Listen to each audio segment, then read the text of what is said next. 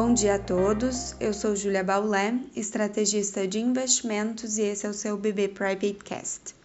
Hoje é quinta-feira, dia 27 de maio de 2021 e as bolsas no exterior amanhecem sem forças, com cautela à espera de dados sobre a economia norte-americana. Hoje teremos como destaque a prévia do PIB dos Estados Unidos no primeiro trimestre. Dentro do relatório, temos o dado de inflação, PCE trimestral, e ambos podem aumentar ou diminuir os temores de um superaquecimento da economia americana e elevar as preocupações com a inflação. Relembrando que o dado mais importante da semana para os Estados Unidos vem amanhã. Se trata do mesmo índice acionário, PCE, mas para o mês de abril.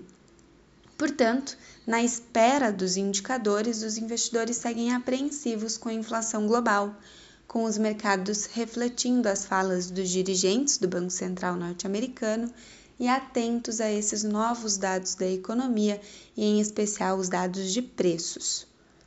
O ambiente de cautela se dá com o avanço dos juros dos treasuries de 10 anos, que por sua vez impactam os futuros de Nova York que estão em campo negativo. A Nasdaq cai mais sensivelmente por conta da maior concentração de empresas de tecnologia. Na Europa, as bolsas estão mistas, assim como na Ásia, que as bolsas por lá fecharam também mistas.